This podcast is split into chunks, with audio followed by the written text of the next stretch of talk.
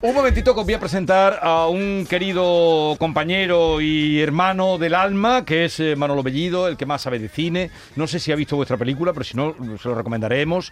Eh, Manolo Bellido, buenos días. Hola, ¿qué tal? Eh, la película la pude ver en, en el Festival de Sevilla, Seis Toreros Yankees 6, y de hecho en el próximo programa de cine, una de cine, en Andalucía Televisión este domingo a las 7, llevamos un reportaje con una entrevista con Nonio Parejo, que es el Oh, director. Noño. Qué Ah. bueno, a ver si Sí, Canal sí. Sur lo pone ya. que yo La- estoy loco para que lo pongan. La pone, eh, pero la película no la pone todavía, ¿no? No, to- no sé. No, que pregúntale a Manolo. No, No, no. todavía falta un poquito porque hay eh, que darle paso a otras cosas que tienen una cierta prioridad por fechas, más que nada, pero se va a ver desde luego en este eh, recién estrenado 2022. Bueno, Qué bien, Wow. qué ganas. Vale, pues eh, entonces eh, ya os conocéis, o sea, John Yo, Julius, mira, Manolo yo, Bellido. Manuel, yo soy fan suyo. Porque Ah, muchas yo, gracias. Porque yo, mi mujer, ve muchas veces tu programa y lo que se nota de Manuel es que realmente tiene pasión del cine. Sí. Cuando él hace una pregunta, a muchas veces los presentadores no le gustan lo que están preguntando. Él quiere saber la respuesta. Sí. Él tiene pasión y conocimiento. Que, que- que eso es la bomba. Sí, tuve ocasión de tener a Ken muy cerca también en una Sí, anterior sí, etapa sí, del sí, programa. Me acuerdo mucho de tu visita por aquí. Ken, No, y ojalá, ojalá me encantaría volver. Cuando tú quieras, ahí estoy. Porque mm, igual soy fan tuyo y me encanta. Pues buscamos la oportunidad, vamos, eso está cantado. Bien, bien, bien. Y te falta conocer a Mickey Hill, que todavía no mm, ha debutado en el cine, pero todo llegará. Mickey, Hola, Manolo Miki, ¿qué tal? Tú estás esperando que yo salga de actriz, ¿no? Claro, tenemos que buscar también que, que, eh, tengas encaje en alguna película y que te podamos ver, por supuesto, claro. Oye, y Manolo, ¿qué, qué película en esa fecha recomienda que, que veamos? Bueno, hay muchísimas. Si es que, mira, eh, Ken, hay eh, como 600, 700 películas que se van a estrenar a lo largo de este 2022. O sea, figúrate. Y eso que la, la asistencia a los cines ha caído en picado a causa de la pandemia. Pero Sí. para empezar, mira, eh, tenemos ahí el Callejón de las Almas Perdidas que llega a la pantalla ya el 21 de enero. Y es una versión que hace Guillermo del Toro de una película, de un clásico de Hollywood de 1947. Yo creo que esta película, El Callejón de las Almas Perdidas, con Kate Blanchett, eh, con Bradley Cooper, con Rooney Mara, con Willem Dafoe, con Ron Perlman, a quien vimos aquí en Málaga en el festival, con Tony Collette, eh, cine negro, con toques fantásticos, la historia de un estafador, la feria ambulante, esa cosa grotesca que tanto le gusta a Guillermo del Toro, espiritistas, psicólogos, pesadillas, algo por ahí flota de, de las sombras de Top Browning. Yo creo que El Callejón de las Almas Perdidas es una buena película, una buena opción para comenzar 2022. Guay. ¿Y algo, algo español que Va- recomienda también? Vamos a escuchar un Ah, poquito el perdón, trailer. perdón. De los misterios insondables del universo. ¿Es un hombre o una bestia?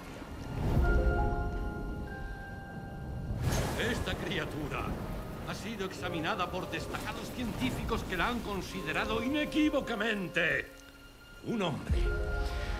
El Callejón de las Almas Perdidas, que cuando se estrena... Ya el 21 de enero. Eh, o sea, esa está a, a punto de llegar a la sala. Y preguntabais por cine nacional. También hay Sí, mucho. sí.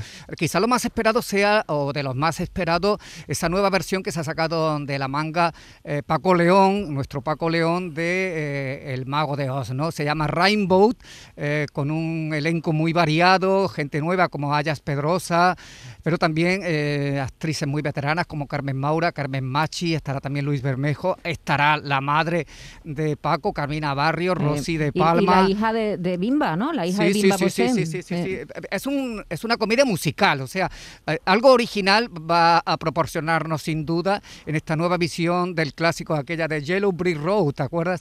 La escribió Paco León en el confinamiento, está grabada entre Madrid, Guadalajara, Toledo, Segovia, Alicante. Es la mayor producción que ha hecho Paco León hasta ahora. Anda. Su cuarta peli eh, es una versión libérrima de- del Mago de Oz en la historia de Dorothy, ya sabéis. Una comedia musical que nos va a deparar desde luego grandes sensaciones. y Yo que creo va a llegar sí. a la plataforma directamente, ¿no? Directamente, no va a pasar por los Rainbow. cines, va a Netflix directamente. O- Oye, eh, hablabas antes de en el Callejón de las Almas Perdidas que está Kate Blanche, Eh, Sí. Oye, me costó reconocerla en No mires arriba. Bueno, ¿eh? es alucinante el cambio. ¿eh? Que- ¿Qué ha pasado con esta mujer? ¿Habéis visto No mires arriba? Sí, ¿Qué ha pasado? Está caracterizada, Sí, está sí, muy sí. caracterizada. No, y Que- Meryl Streep está genial, Leonardo Sí. DiCaprio. Bueno, pero ya sabéis mm, que los departamentos de maquillaje hacen verdaderos milagros. Y los y, dientes, y ese actor que hacía como del meteorito, del, del multimillonario, este ah. hombre que hablaba así. A mí me encanta porque ese hombre no habla nada así, me pareció muy Sí, es arriesgado como, y mu- un- muy bien. como era el alter encantó. ego de Steve Jobs, ¿no? Sí, Imitaba sí, un sí, poco Pero a Steve está- Jobs. estaba, estaba muy bien.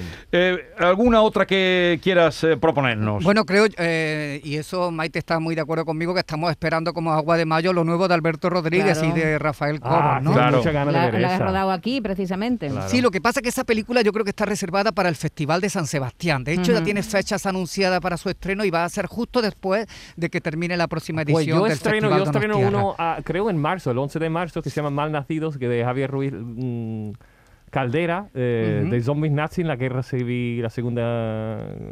Esa- guerra- Esa película también Mundial. promete muchísimo, porque Sí, no nos sí, cuenta sí. ya algo. Ah, cuéntanos algo. Eh, no, no sé qué ¿Ha contar, dicho que, tiene muy buena pinta, que ese, ese eh, Alberto del Toro y Javier Ruiz Caldera siempre lo, lo hacen muy ¿Cómo bien. se llama la película? ¿Qué? Mal nacidos, como mal y nazi, como Mal nacidos. Mal nas- Es- nacidos. Eso recuerda a- a una de Tarantino también, ¿no? Que tenía un título similar.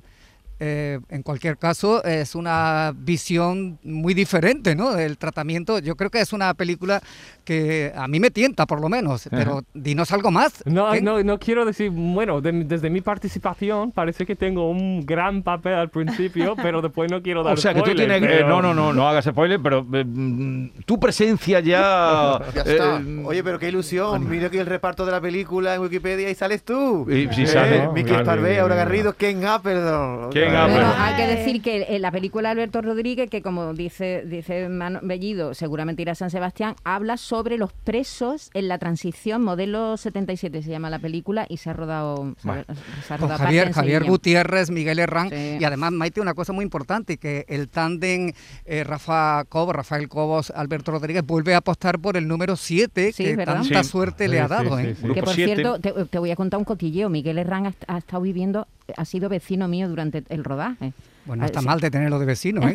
Se No, habrá yo- alquilado yo una casa por allí cerca de mi casa y lo, lo he visto Yo estuve en mucho. un festival hace poco con ellos, con, con Alberto y con Rafael Cobo, y dicen que mm, el chico lo bordó, dicen Sí. que Ajá. lo han sorprendido muchísimo Ajá. eh, y que con Muy- casa de muy papel. se, se dio, se dio a conocer aquí en Málaga, porque él tiene alguna relación Mm. también de parentesco Sí. con Málaga.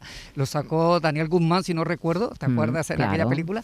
Y era un poco incluso autobiográfico por parte de Guzmán, pero es que también Miguel Herrán había vivido en su infancia, en su juventud, su primera juventud, algo de lo que le pasa Sí. a ese personaje. Oye, eh, pero esta habrá que esperar porque dices tú que será para el Festival de San Sebastián, eso será ya por septiembre. Eh, Kenneth Branagh también vuelve, ¿no? Sí, esa sí que tengo ganas de verla, Jesús. Eh, Belfast, que eh, maravilló a su paso por el Festival de Toronto y que podría pensarse, bueno, es una crónica autobiográfica de la infancia, de los primeros años de Kenneth Branagh en un sitio muy conflictivo, muy complejo, eh, con la guerra del Ulster de fondo, pero sin embargo no es exactamente una película amarga, es eso que ahora se llama dramedia, o sea, que combina el drama y la comedia, hay muchísima música y, y en general yo creo que lo que nos hace es mostrarnos el cinema paradiso, ¿no? En circunstancias muy complicadas, pero cómo descubrió Kenneth eh, el mundo del cine que le sirvió de distracción para sacarlo de, de un entorno tan, tan realmente radicalmente triste y violento. Todos tenemos nuestra propia historia. Pero lo que hace que cada una sea diferente no es cómo terminan, sino el lugar donde comienzan.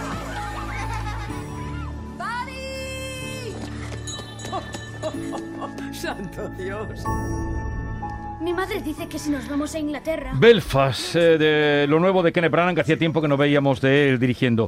Algún, bueno, ya nos Do- queda dos muy poquito cositas tiempo. más, dos Venga. cositas más, porque eh, Antonio Banderas tiene doble ración, en, en poco más de un mes va a estrenar dos películas, Ajá. competencia oficial, pero sobre todo una película de la que se espera muchos, eh, aquellos que son muy aficionados a un charter, ese videojuego que eh, ahora de la mano de- del cine llega a la pantalla grande con Mark Wahlberg, con Tom Holland, con Antonio Banderas haciendo de villano y con escenas en Barcelona, como no podía ser menos en la Sagrada Familia. Es una mezcla de Tom Raider y de Indiana Jones para abrir boca. Un charter.